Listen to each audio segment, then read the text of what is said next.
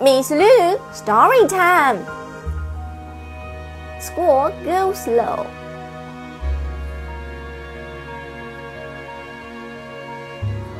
Why are you late for school every morning? Every time I come to the corner, a sign says, School, go slow.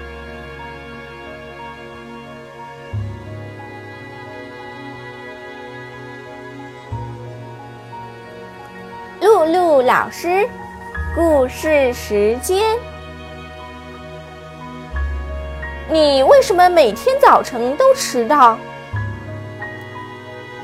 每当我经过学校的拐角处，就看见一个牌子上写着“学校慢行”。